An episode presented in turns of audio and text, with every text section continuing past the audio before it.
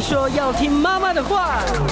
哎呦，阿木讲爱听老师喂。可是老师说长大后要听老板的话。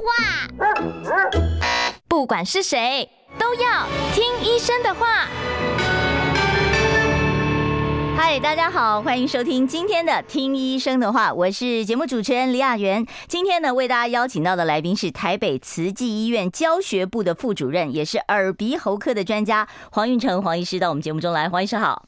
雅媛主持人好，那观众前的各位观众朋友，大家好，我是黄云成医师。呃、是我今天其实请黄医师来是跟大家谈谈中耳炎的问题嘛？哦，那中耳炎我知道有所谓的急性中耳炎跟慢性中耳炎。是我，我们先从上个课好了，我们先来了解一下啊、哦，这个中耳它的位置到底指哪一段？这个是一个耳朵的图形哦。对，呃，我们其实可以看到哈，我们的红色的位置是我们的耳朵的外观，就是我们的耳壳。嗯，那绿色的位置呢，就是我们的外耳道。嗯，那在外耳道后方，紫色的位置。这个位置就是我们的中耳的位置。嗯，那耳膜在哪里呢？我们常讲说耳膜不能破洞啊，耳耳膜在哪里？就是前面这一小块。对，当然耳膜就是在绿色跟我们紫色的交界有一层薄薄的膜，那这个地方就是我们的耳膜。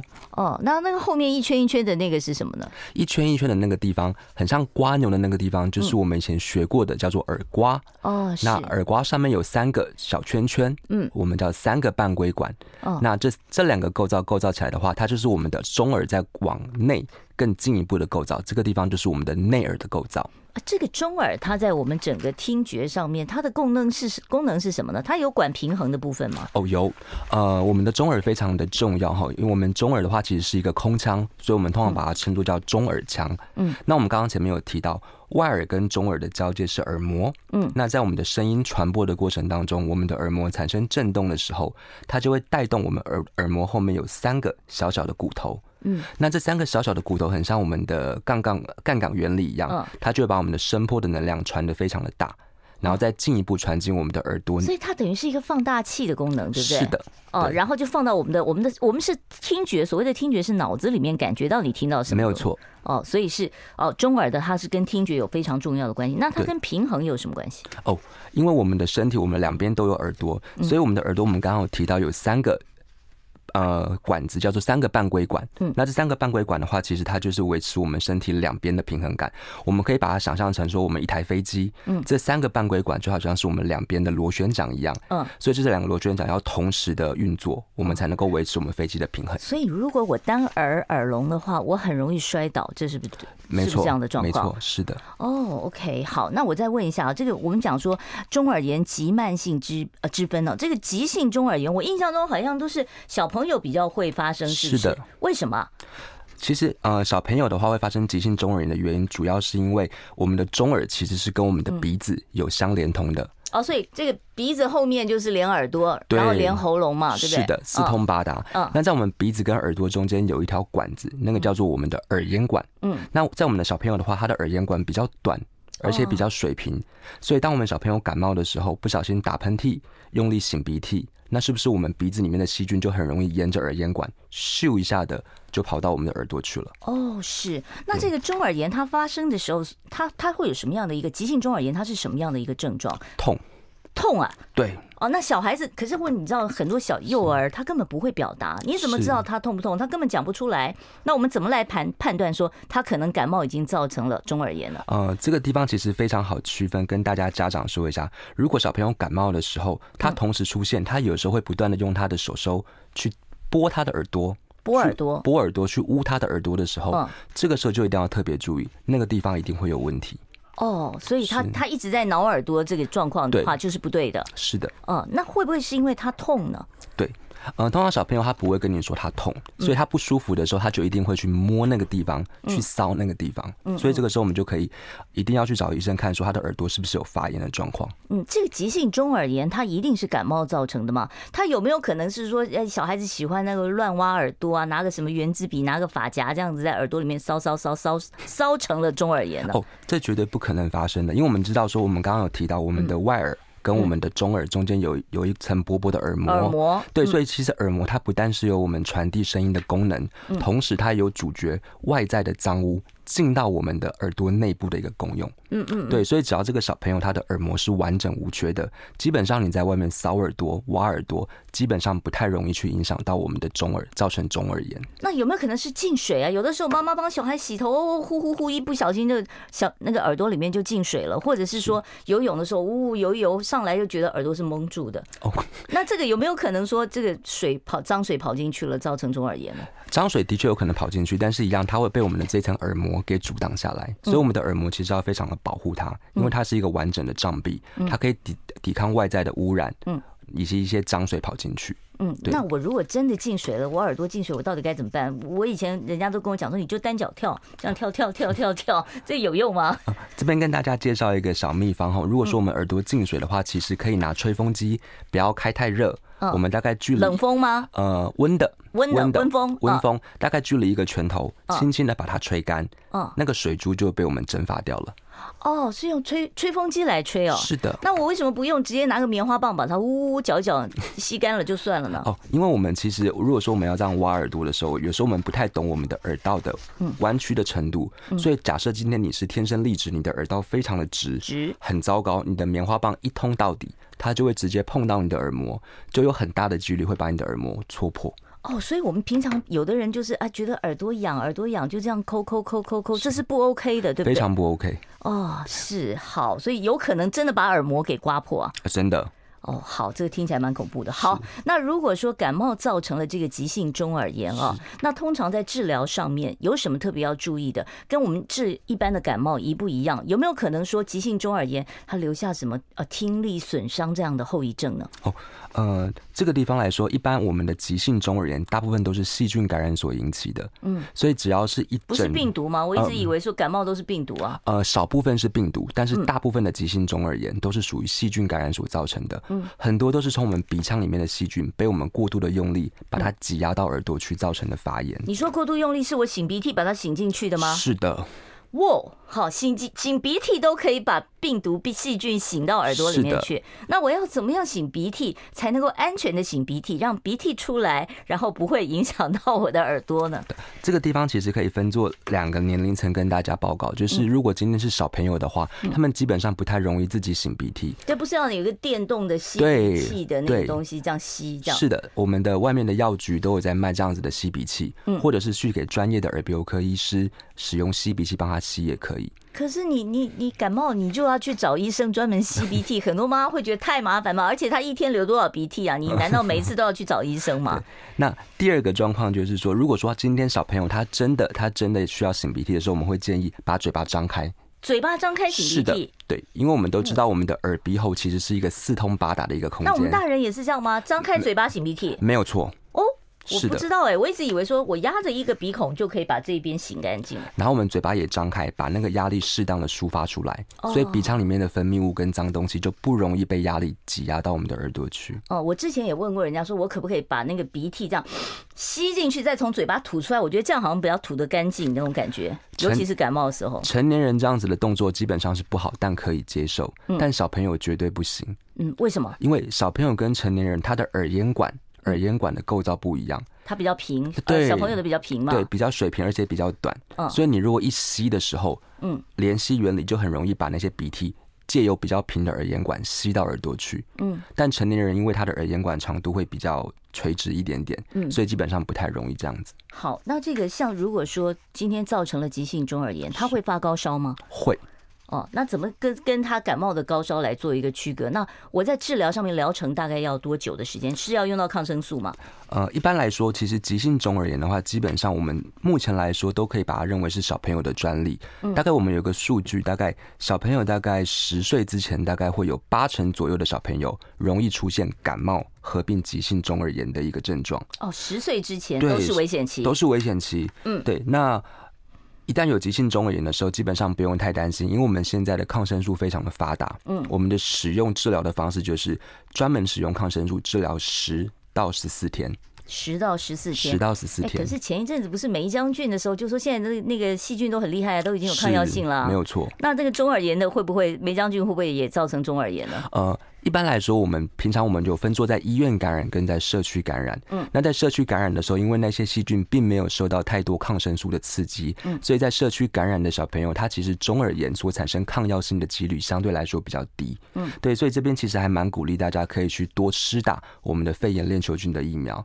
小朋友也可以打吗？小朋友也可以打。小朋友可以打肺炎链球菌疫苗。是，成年人也可以打。哦，那打这个东西到底好处是什么？就是预防中耳炎。呃，还有预防我们的上呼吸道的感染。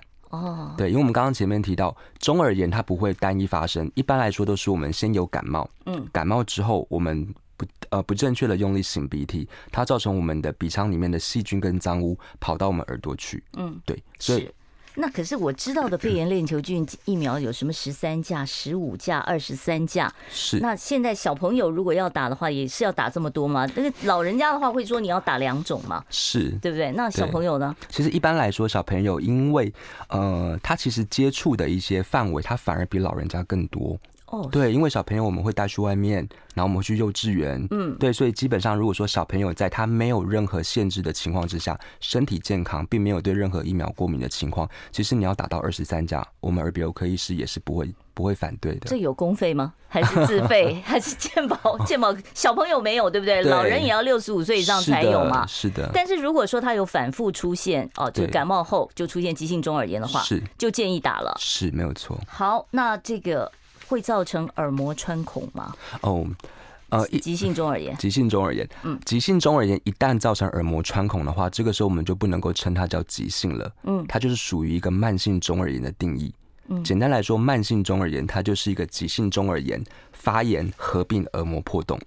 哦，所以它已经严重到了耳耳膜破洞。是的，耳膜为什么会破洞呢？是因为是是因为抓吗？还是怎么样的？我我们可以想象的话，压力。我们可以想象，如果说我们一般皮肤有一些长一些痘痘好了，嗯，长一些痘痘，它如果说发炎发的太厉害，是不是我们的表皮就会化脓？嗯，化脓的时候有时候挤出来，对，那脓如果说太超过的时候就会破掉。嗯，好，我待会儿再继续呢，来请我们今天的来宾黄医师呢，帮大家解释哦，到底为什么会有耳膜穿孔？我关心国事、家事、天下事，但更关心健康事。我是赵少康，推荐每天中午十二点在中广流行网、新闻网联播的《听医生的话》。我们邀请到的都是国内数一数二的医疗权威，给你一个小时满满的医疗资讯，让你健康一把抓。除了收听以外，还要到 YouTube 频道上订阅 “I Care 爱健康”，按赞、订阅、开启小铃铛，爱健康三支箭，一件不能少。我今天现场为大家邀请到的是台北慈济医院教学部的副主任，也是耳鼻喉科的专家黄运成黄医师，在我们节目中哦，跟我们谈中耳炎的问题。刚才黄医师在教我们说要怎么清耳屎哦。那我们其实很多人这个家里面，你其实路边路边摊都可以买到那种竹子做的，哦，或者是现在还有那种有灯光的哦，可以清耳屎的哈。那您不建议我们自己清，那到医院的话怎么清？呃，其实，在医院的时候，你知道我们的耳朵的洞其实很小，其实光用我们的肉眼，其实很难完整的把这个耳屎拿出来。嗯，所以在我们的门诊，一般来说都会配备一个特殊的显微镜。嗯，我们是在显微镜底下把你的耳朵放得很大，我们用特殊的抽吸器，慢慢的把你的耳屎慢慢的吸出来，吸出来。哦，所以不是夹出来的，是用吸尘器吸出来的。夹的话，真的就是要看天时地利人和。如果刚好他的耳屎的形状很适合夹出来，我们就可以夹。嗯，我知道很多人都挖耳屎就挖成一种成瘾的感觉，好像觉得我不挖我就觉得很很不舒服，耳朵会痒。对，嗯，所以这个还是就是平常我们自己不需要去处理它，真的不需要。哦，除非说你是觉得说你的已经塞住了，我怎么知道有没有塞住？我的感觉会是什么？闷闷塞塞的，觉得听力好像两边不太对称。哦，对，你觉得好像泡在水里有一层蒙蒙的感觉。嗯，是。对，这个好，我又回到我们的主题中耳炎了。好，这个中耳炎，急性中耳炎的时候，通常都是两边一起发生，还是单侧？急性中耳炎的话，基本上它是属于感染症的一种，所以大部分来说，在小朋友我们所看到的都是两侧、双侧一起发作。哦，所以是双侧一起。是。哦，好，那那个耳膜穿孔的话，是您我们刚刚讲说造成的原因，您讲到一半，是不是继续帮我们解释一下？呃，这个就好像说，我们如果说皮肤有长一些痘痘的话，它如果说发炎的太厉害，它产生化脓，嗯，化脓之后里面的脓积的太多，它是不是就会把我们的皮肤的表皮嘣一下就撑破了？哦哦，所以耳膜穿孔也是这样子，在急性中耳炎发炎的太强的时候，没有办法控制下来。他的耳朵里面发炎的情况越来越严重的时候，他就容易把耳膜撑破。那撑破的时候是什么样的感觉？是瞬间砰一声，你听得到吗？其实听不到，但是他就是痛。哦，它就是以痛来反应。对，那听力会立即丧失吗？会哦。当耳膜当耳膜破洞的时候，他的听力绝对会受到影响。是，可是我们常讲的说，哦，突然间听不到，都很担心说所谓的耳中风、血栓的问题。是的。那这个耳膜穿孔跟血栓又怎么分辨呢？哦，这个一般来说，如果我们单单就听力受损来说的话，我们没有办法从病史询问上直接判断说这个病人他是耳朵中风还是耳膜穿孔。嗯，我们一定要基本的经过两个检查。第一个就是我们耳鼻喉科的镜检。我一定要完整的先看到你的耳膜是否完整。什么叫做镜检？是是拿一个什么这个灯这样照吗？对，就拿一个耳镜这样子去看。哦，对，就那叫镜检。这个叫镜检。嗯。那第二个，如果说我们今天确定他的耳膜完整与否，下一个步骤就是我们要做一个纯音的听力检查。纯音哦，不是不是，我们那个听音差，这边在响，那边在响，这样。呃，这个是比较基本的。那在我们的耳鼻喉科的门诊，一般来说都会配备一个专门的听力检查室，耳机，对，耳机带着，然后给你听不同频率的声音，看你听到多少分贝，这样子是。对。那耳膜穿孔，它的听力是完全丧失，还是说它只是衰退了一些？呃，一般来说的话，大概耳膜穿孔的部分，我们大概听力，嗯，可能会比你平常听，看它破洞的大小，嗯，它如果破了洞越大的话。你当然听力受损的程度就越大，但一般来说，我临床的经验，大概你就会觉得好像你比平常听到的声音要少一半左右，少一半哦，就突然间你就觉得听力对降了一半这样子。可是这应该是单侧吧，不会是双侧同时破吧？哦，如果说是急性中耳炎，它造成耳膜破洞的话，一般来说单侧跟双侧都有可能发生，都有可能都有可能发生。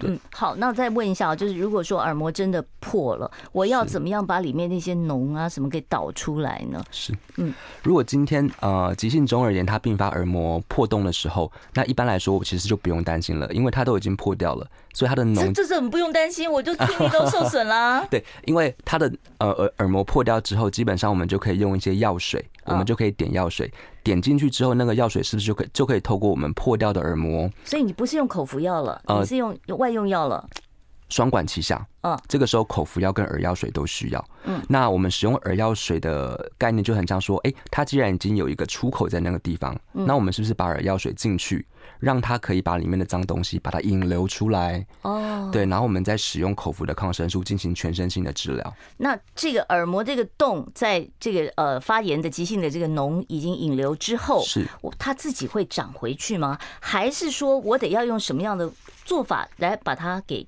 填补起来？呃，其实我们非常感谢现在科技的发达，因为其实我们抗生素非常的、非常的、非常的普遍，所以一般来说，我们现在急性中耳炎它造成耳膜破洞的几率已经非常非常的低了。嗯，再者，呃，如果说今天的急性中耳炎再造成耳膜破洞的话，基本上它耳膜的破洞只要不要超过二十 percent，它基本上自己愈合的几率都非常大。跟年龄没有关系，对不对？跟年龄没有关系。会不会说是小孩子呃，这这个再生能力比较好，他很快就复原了，老人家就没办法了？完全没有，这完全是跟跟你控制的好不好有关系。是这个急性中耳炎会造成听力的永久的受一些损害吗？急性中耳炎如果及时治疗的话，并不会造成听力的永久损害。但是如果说急性中耳炎一直没有发现，而且迟迟没有治疗的话，变成慢性的，变成慢性了。那经过半年以上，它不只会造成耳膜穿孔破洞，嗯，它还会影响到我们的听神经，嗯，对，那一旦影响到听神经的话，哇，那这个损伤就是永远无法恢复。所以我们常讲说耳鸣也有可能是听神经的问题，那当然没有错。所以如果听神经一旦受损，这个是没有任何再生的机会的。还是说你们现在有什么干细胞治疗可以？听神经受损的话，如果说我们及早发现的话，那基本上在两周之内治疗，大概有一半的病患能够恢复健康。但是，一旦超过两周之后，听神经的受损基本上。呃，也不能说百分之百永久，但是变成永久受损的几率就会非常的高。是黄医师，你刚才讲说这个其实中耳在我们这个等于是头颅的很中中间的这块很深的地方嘛？是。那这边会不会伤害到我们的颜面神经啊？会不会因为什么中耳炎造成我颜面神经失调呢？哎这边跟大家讲一个非常简单的概念吼，嗯，我们的听神经就是我们的第八对脑神经，我们以前都学过十二对脑神经中的第八对，我们的颜面神经是第几对呢？第七对。哎，那不是很近吗？对，所以七跟八是连在一起的。嗯，所以如果我们今天发炎的状况已经受损，影响到我们的听神经了，那是不是有很大的几率，它也会影响到我们的第七对脑神经——颜面神经？所以真的有可能是哦，嘴歪脸斜，颜面神经笑不出来了，真，真的有可能。哇，那怎么办呢？呃。一般来说，大家先不用担心，因为这样子的情况在现在暂时的对，呃，是暂时的，但是在现在来说，这样子的几率已经变得比较少了。嗯，那如果说一旦发现说你因为发炎的关系造成颜面神经有受损的话，赶快及早治疗。嗯，我们这个时候就会使用类固醇合并抗生素一起做治疗，嗯，减少神经的发炎反应。那有没有可能再往上跑，跑到脑部呢？哦，真的非常有可能。那好，这个有点可怕，我们等一下再讲啊。好，今天呢，我们为大家邀请到的是台北慈济医院教学部的副主任，也是耳鼻喉科的专家黄运成黄医师，在我们节目中啊，如果呢，听众朋友你待会儿在有有关于一些耳鼻喉科方面的问题，甚至于是耳鸣的问题了、中耳炎的问题了，待会儿三十八分我才会开放现场的 call in 专线，我们。要稍微休息一下，待会儿再回到听医生的话节目现场。不要忘了订阅一下我们的 YouTube 频道，I Care。想健康怎么这么难？想要健康一点都不难哦！现在就打开 YouTube，搜寻“爱健康”，看到红色的“爱健康”就是我们的频道哦。马上按下订阅，并且打开小铃铛，就能医疗保健资讯一把抓。想要健康生活，真的一点都不难。还等什么呢？爱健康的你，现在就打开 YouTube 订阅“爱健康”。听众朋友呢，您现在所收听的节目是我们中广的《听医生的话》，我是节目主持人李雅媛哦。我今天呢跟大家聊的话题是有关于急性跟慢性中耳炎的问题。邀请到的来宾是台北慈济医院教学部的副主任、耳鼻喉科的专家黄运成黄医师，在我们节目中，待会儿三十八分我开放现场扣运专线，有任何耳鼻喉科方面的问题，我都欢迎大家打电话来询问啊。好，接着呢，我们就要来讨论一下慢性咽呃这个中耳炎了啊。这个慢性中耳炎应该就是成年人比较多了吧？啊，是的。嗯，那慢性中耳炎它的症状呢？一般来说，我们不会发烧了嘛？不会发烧了。嗯，慢性中耳炎它的定义就是，它之前一定有一个急性的中耳发炎，它所造成的耳膜破洞。哦，所以它是耳膜破洞是已经寄存的事实了，已经寄存了。对，但这个时候他的中耳、他的耳朵已经没有在发炎了，但是那个破洞仍然完全没有办法愈合的时候，会长回来吗？嗯，破洞小于二十 percent 的时候会长回来。哦，换句话，它破的太大洞，破的太大了，所以这个时候它没有办法长回来的时候，存在已久了，没有办法愈合，这个时候就会变成所谓的慢性中耳炎。那它会有什么感觉？就是听力下降。对，一般来说，慢性中耳炎第一个，它的听力会变得很差。很差呀，到重听的程度了吗？呃，重听嘛，其实一般来说就是你会觉得左右两边听的好像不太平衡，所以它是单耳发生。呃，慢性中耳炎一般来说都是单耳比较多。好，单耳单耳比较多。那第二个慢性中耳炎，因为我们都知道，其实耳膜已经有一个破洞在那个地方了，而且不小，所以它才合不起来。对，所以这个时候你稍微去游个泳，或者是不小心挖个耳朵，外面的细菌就很容易借由那个破洞跑进我们的耳朵深处，那会怎么样？反复发炎。哦，反复发炎。对，可能那个洞只要在，他可能吃药，哎，好像就消炎了，就没事了。嗯。但是如果一不吃药，一受到感染，他的耳朵又开始出现发炎的症状。他发炎症状是什么？是会会痛？会痛，而且第二个很非常典型，就是因为他的破洞已经在了，所以他只要一发炎就会有分泌物，所以他就会发现他的耳朵不断的会流一些分泌物出来。哦，所以刚才那个说什么流分泌物，它不见得是湿疹流的，它有可能是从内耳流出来的分泌物了。对的。哦，所以这样也会影响他的听力了。哦，会。哦，那这个怎么办呢？我怎么样把那个洞用水泥把它补起来呢？对，一一般来说，如果我们看到病患他其实已经进展到慢性中耳炎的话，表示说他的耳膜已经没有办法靠他自己的能力，他没有办法修复了。对，所以这个时候我们只能使用外在的方式。嗯，那目前其实我们的手术技术都非常的进步，我们都是采用微创。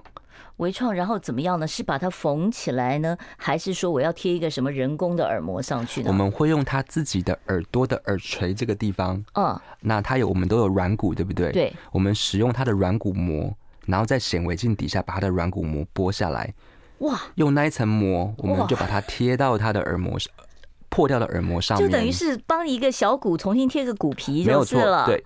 好，那这个耳耳耳垂会变形啊？完全不会，外观完全不受任何影响。外观不受任何影响。那这个有健保给付吗？啊，这个有健保给付。好，那这个手术需要住院治疗吗？还是我门诊就可以直接哦，局部麻醉就处理完了呢？哦，我们刚刚前面提到，其实我们甚至连挖耳屎都需要靠显微镜的协助，就表示说我们耳朵是一个非常精细的器官。嗯，所以呃，一般来说我们在进行补耳膜这样子的一个手术的时候，嗯，我们必须要在病患非常的安静的情况底下，我们才能够执行，并且合并使用显微镜，所以要全麻。对，要全身麻醉。哦，要全麻使用显微镜。是。哦，那这个手术呃困难度高吗？大概要进行多久？呃，一般来说，其实这个手术就是看这个医生他本身对这个手术的熟练程度了。嗯，那其实一般来说，像我来做的话，大概就是一般普通的破洞，大概就是执行的时间大概三十分钟到一个小时左右。所以，即便这个时间不算太长了，所以高龄者应该也可以也可以承受得了的，没有错。好，所以要全身麻醉，然后呢要住院，对，要住院，然后要补马。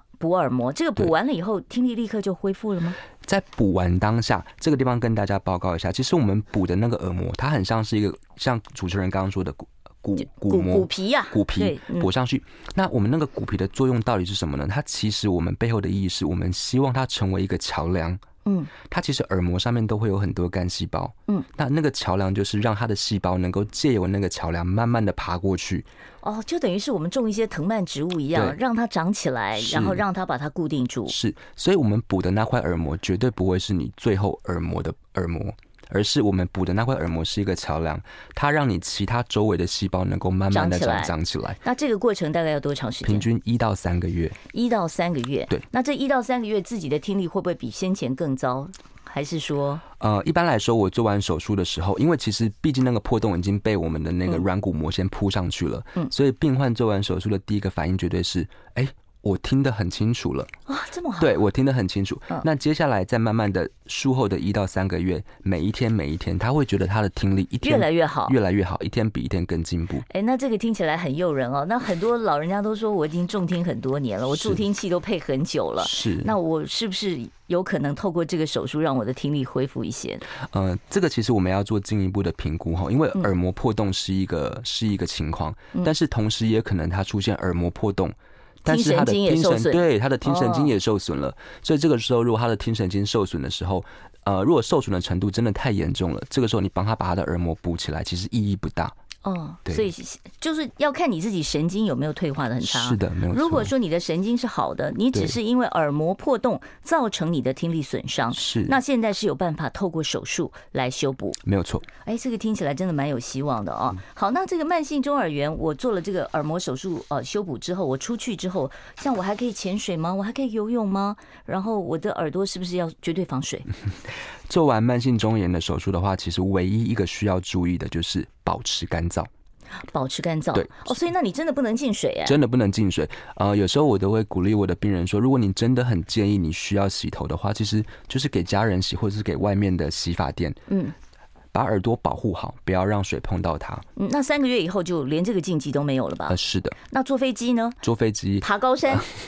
呃、一般来说，手术完的一个月，我们不建议病患去爬高山、去坐飞机。嗯，那以前是说，甚至连坐高铁都不行了，但是现在看起来蛮稳定的，所以我是觉得高铁是可以接受的。哦，就说哦，那但是不可以去主题乐园做什么离心轮呐？哦，啊，那个或者是 free fall 啊这种。对，那个那个千万不要。好，就这个这个真的会伤耳朵，对不对？真的，因为它会造成你的耳朵的压力不平衡，就很容易把我们补好的耳膜碰一下就把它推出去了。我真的很好奇，有没有人真的是因为在主题乐园把耳膜给搞破的？几率很低，但是偶尔还是会遇到，还是有过，是不是？对，那是哪一类的游戏？就是就是那种呃云霄飞车类的这种急速冲击的这种吗？这个大概就是这样。我们在做做云霄飞车的时候，你旁边的人如果讲话声音太大声，突然大叫，突然大叫一声，而且他离你的耳朵很近的时候，他你耳朵内部的压力突然间的升高的时候。我们在临床上的确是耳膜真的会震破的，耳膜真的会震破的。好的，好，所以放鞭炮不能在耳朵旁边放啊，放了可能真的会震破啊。是的。好，然后在旁边吹小喇叭也是不 OK 的，完全不 OK。好，我们要稍微休息一下，待会儿我要开放现场 call in 专线，让大家打电话进来。我关心国事、家事、天下事，但更关心健康事。我是赵少康，推荐每天中午十二点在中广流行网新闻网联播的《听医生的话》。我们邀请到的都是国内数一数二的医疗权威，给你一个小时满满的医疗资讯，让你健康一把抓。除了收听以外，还要到 YouTube 频道上订阅 I Care 爱健康，按赞、订阅、开启小铃铛，爱健康三支箭，一件不能少。我今天现场为大家邀请到的是台北慈济医院教学部的副主任、耳鼻喉科的专家黄运成黄医师，在我们节目中啊，听众朋友，你有任何耳鼻喉科方面的问题想要请教黄医师，你可以拨打我们的现场专线零二二五零九九九三三零二二五零九九九三三。好，我现在就开始开放现场的 call in 专线了。我们接第一位听众朋友的电话，你好，请说。主持人医生好，请问刚刚你说那个耳膜震破？那就那个声音在那个耳朵旁边大声叫，或者人家那个演唱会那个音响很大，真的会把声音会把耳膜震破吗？第二个问题，那个虫子跑到耳朵里面去怎么办呢？好，两个问题啊，第一个是虫，呃，第一个是那个震破的问题，震破耳膜。震，呃，声音太大把耳膜震破，它一定要符合两个条件。嗯，第一个是它的声音强度要够大。大概要多大？多少分贝？大概我们举个例子好了。如果说我们啊，譬如说那个，我们以前都做过这样子啊，爸爸很喜欢小朋友，那他想要亲他，嗯，所以他就要靠在他耳朵旁边这样给他这样揪一下，嗯，揪一下，这个很轻吗？呃，揪一下，呃，基本上平常正常距离不会，但是他如果直接贴在他的耳朵上面揪一下。这样也不行，这样也不行，就是这两个条件，就算是很小的声音不大声，但是如果说你直接对直接贴近你的耳朵的话，嗯，它就会造成里面的共振效应非常大。是，对。那那年轻人那种演唱会，我刚好在音箱旁边，这个有会呃，即便是不震破，有没有可能造成我的听力损害？啊，绝对有，绝对有。那这种损害是一时的还是？永久的。如果说你及早很有警觉的话，隔天就来看医生，那基本上这些听力基都是可以慢慢救回来的。嗯，但如果你不以为意的话，你可能拖个一个月、两个月到半年，基本上这样的听力受损就有可能变永久。哦，所以这个还是建议，就是说你你距离那个喇叭还是要远一点，真的真的要远一点，不然就戴耳塞。对，不然要戴耳塞。好，我们下一位听众朋友，你好，请说。啊，喂，嗯，啊，你好，主持人好，医生好，是，啊，我五十岁，那我耳鸣已经三四年了，嗯。那我是长期一直的，我是一直耳鸣的，不是那种偶尔。那之前比较小声，那现在变大声。那我呃，我最近才比较，之前都是偶尔看医生，那最近很积极在看一个名医。啊，我已经看了三个月，可是他他说如果三个月吃他的药都没有好，那表示说我们的耳就是表示我已经是退化老化了。那他就叫我不要再看，如果三个月吃他的药都没好，就表示就是。只能跟他和平共处。那我想请问医生，那我还在寻求别的医生吗？还是真的像他说的，呃，与他和平共处？啊，会不会越来越吵这样子？对，那我其实我本来比较小声，那。哦，就像很小声的蝉在叫，那现在变比较大声的蝉在叫，是这样。哦，好，我们听听黄医生，谢谢。好，黄医师怎么看？大概耳鸣的原因很多，那五十岁的耳鸣，我们基本上还是要进行一个比较仔细的检查，把原因找出来。检查听神经吗？对，检查听神经，甚至我们要检查到他的脑部有没有什么其他的问题。哦，对，其实五十岁年纪还不算很大，照理说不应该听力退化的这么快。对。嗯，所以其实耳鸣就是不管怎么样，要先找原因，然后再做后续的治疗才是比较重要的。那这个所谓的三个月治疗期，这个怎么解释啊？就是说，真的是说三个月治有效有效，没效就拉倒了呢？嗯，那其实就是一个大家心中的一个平天平，然后大家临床的经验是这样子，但其实有时候不一定。那通常通常你你治疗耳鸣大概多久？的一个尝试期，呃，我会帮病人做一个比较完整的检查。那如果确定这个病人的病因的时候，我就会针对这个原因去做治疗。嗯，那大概平均治疗三到六个月。如果说没有没有效果的话，那我们就可能要反过头来思考，是不是我们忽略了什么原因没有检查出来？嗯，总而言之，你要先找出你到底是耳鸣、脑鸣什么原因啊，然后才能够对症下药。没有错。好，呃，我们接下一位听众朋友电话。你好，请说。好，嗯嗯。呃我常常耳朵痒，嗯、那我就擦那个什么梅瑟一当，我也常去给医生看，医生说你回去擦梅瑟一当就好了，擦面舒利达姆啊，哎，对，这样可以吗？哦，那就是我已经八十岁了，哦、是啊，八十岁耳朵觉得痒，他就擦一点那个油油的凉凉的药膏，这样有有 OK 吗？我我们平常皮肤痒应该不太会擦 Meslidone 了哈。其实痒的话，一般来说都是皮肤有发炎，比较常见就是湿疹。嗯，所以我们还是会建议针对湿疹的药膏去做一个处理。那我到底要找皮肤科还是耳鼻喉科？哎，其实都可以。我蛮多病人皮肤科跟耳鼻喉科都找。是好，所以阿妈你可以看一看，说你要找耳鼻喉科或者是皮肤科帮你开一点这个是不是湿疹的药啊？好，另外刚才其实哦还有一个，刚才那个听众朋友有一个问题我忘了回答，他是说虫跑进去了怎么办？哦，以前说照灯嘛。它自己就会爬出来，对不对？对。那它死在里面了呢？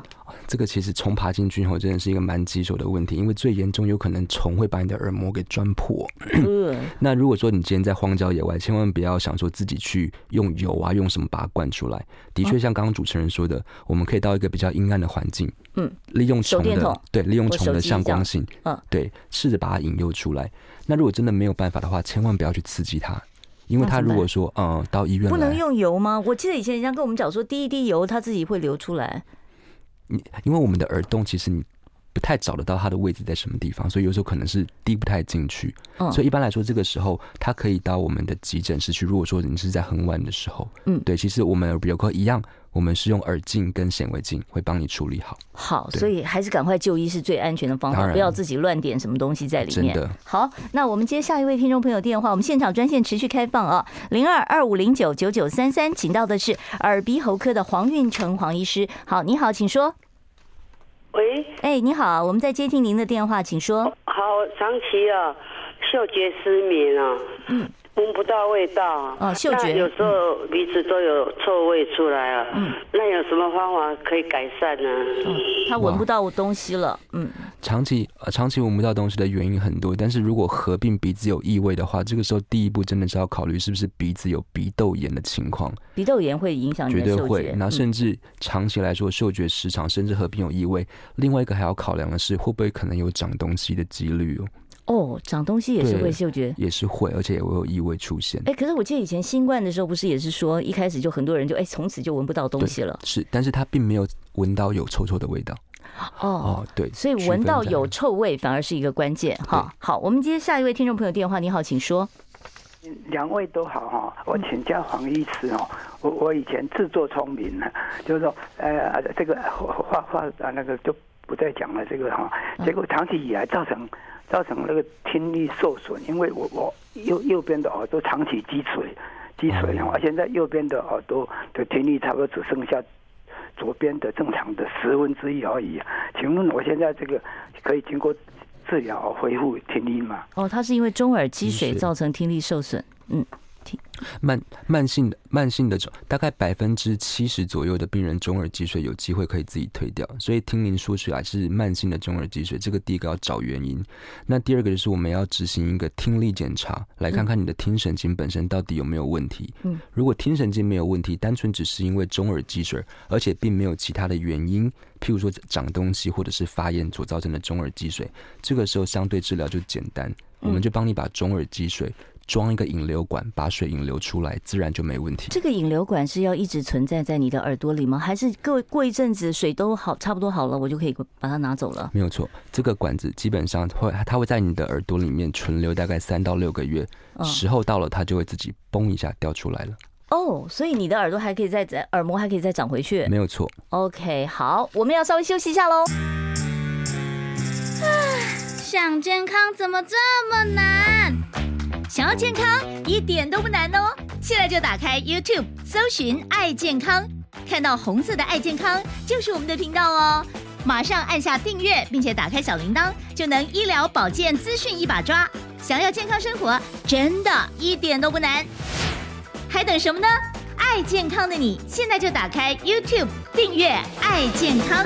我是主持人李雅媛，坐在我身边的是台北慈济医院教学部的副主任、耳鼻喉科的专家黄运成黄主任哦。听众朋友，你有任何的问题，现在可以拨电话到我们的节目现场。另外，不要忘了帮我们按赞，要按分享，而且要订阅我们的频道啊。好，我们接下一位听众朋友电话。你好，请说。哎，你好，黄医师好。还是我想请问一下，就是我有那个亲戚，他就是这几天流感以后。那个引发那个颜面神经麻痹啊，哦，那他住院，他讲说住院要住七天，是打抗生素，那术后是不是有要什么维护还是保养？跟我朋友讲说还要去做针灸啊，什么什么的。嗯，好，这个流感造成的颜面神经麻痹，一般来说，流感造成的颜面神经麻痹比较多的情况，是因为身体的免疫力。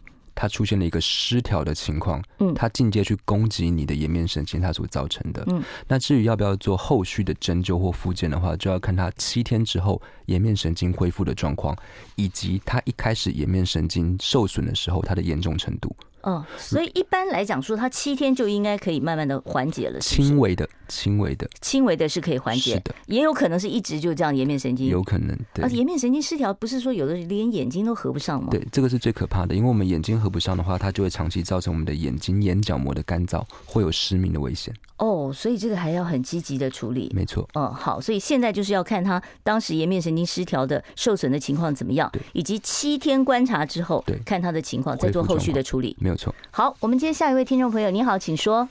哎喂喂，我想问一下，我那个我是吞口水，耳朵会有波浪的声音。吞口水有波浪的声音，对，是。然后鼻塞的话，就是声音会越来越大声。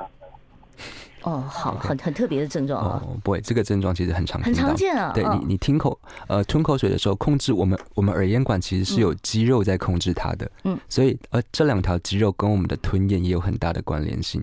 所以说，这我们吞口水的时候，这两条肌肉也会合并一起运动。嗯，所以当你吞口水的时候，会听见耳朵有波浪的声音，在有些听。听力比较敏感的病人身上是会出现这样的状况，所以他是听力特别好，所以他听得到。敏感，我们说敏感。对，那第二个就是你如果鼻塞，如果你在合并鼻塞的时候声音会更大的话，那就表示说你本身耳咽管已经不是因为这两条肌肉在运动的关系造成你听到这个声音，而是你本身耳咽管可能长期因为鼻子过敏的问题，它所造成的它的功能已经有受到影响了。所以这个时候我的建议应该第一步先改善你的鼻子过敏，才有机会把这些症状做缓解。就是先治疗过敏性鼻炎。对，然后再来看看这个后续，因为你的这个反应是比一般人更敏感，所以呢，这个其实不会有什么恶性病变吧？这个，呃，听起来不会，嗯，听起来不会。好，我们接下一位听众朋友的电话，你好，请说。喂，你好。嗯。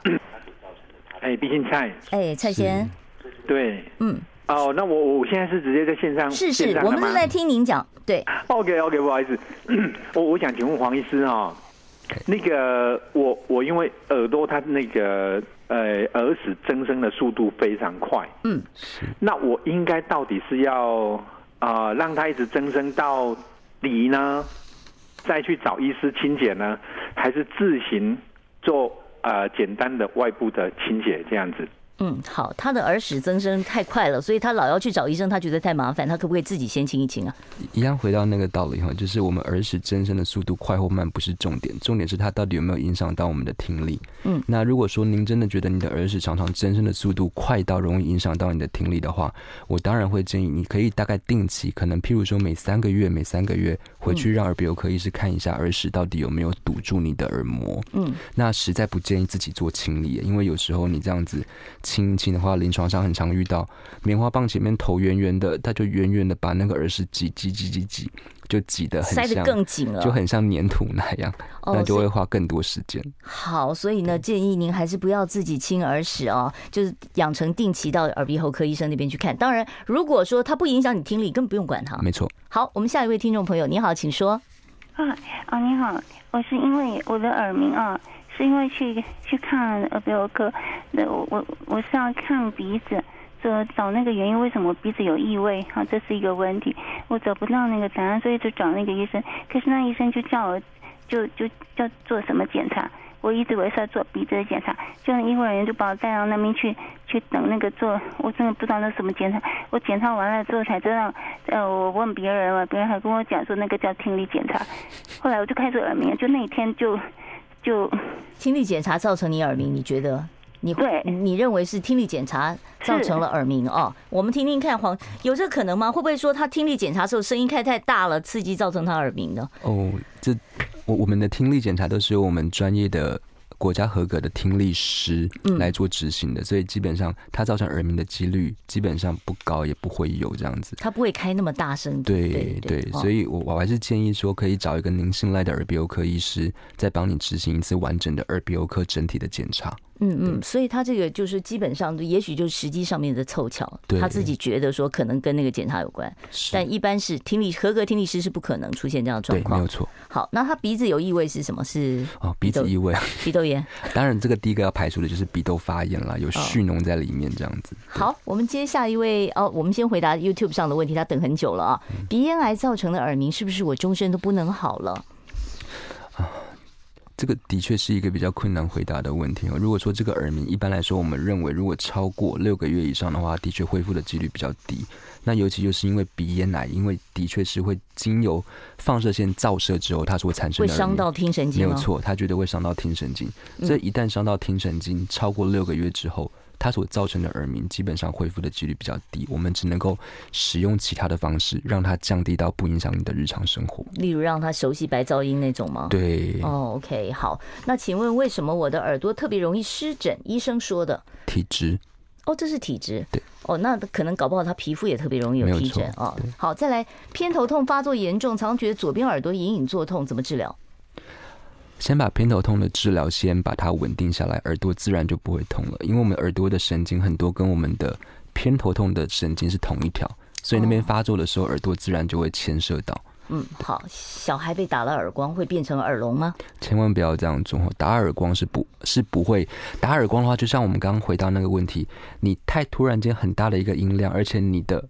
手臂又直接贴近你的耳朵，不管压力或声压，它都有可能造成耳膜破洞或者是听神经受损。这是非常危险的，千万不要打耳光哦。好，今天呢，我们非常谢谢台北慈济医院教学部的副主任，也是耳鼻喉科的专家黄运成黄医师，回答这么多听众朋友的问题。谢谢黄医师，谢谢谢谢主持人，谢谢大家。好，我们今天节目呢就为大家进行到此了，非常感谢你的收听。再说一次，不要忘了帮我们按赞、分享、订阅 I Care 爱健康频道。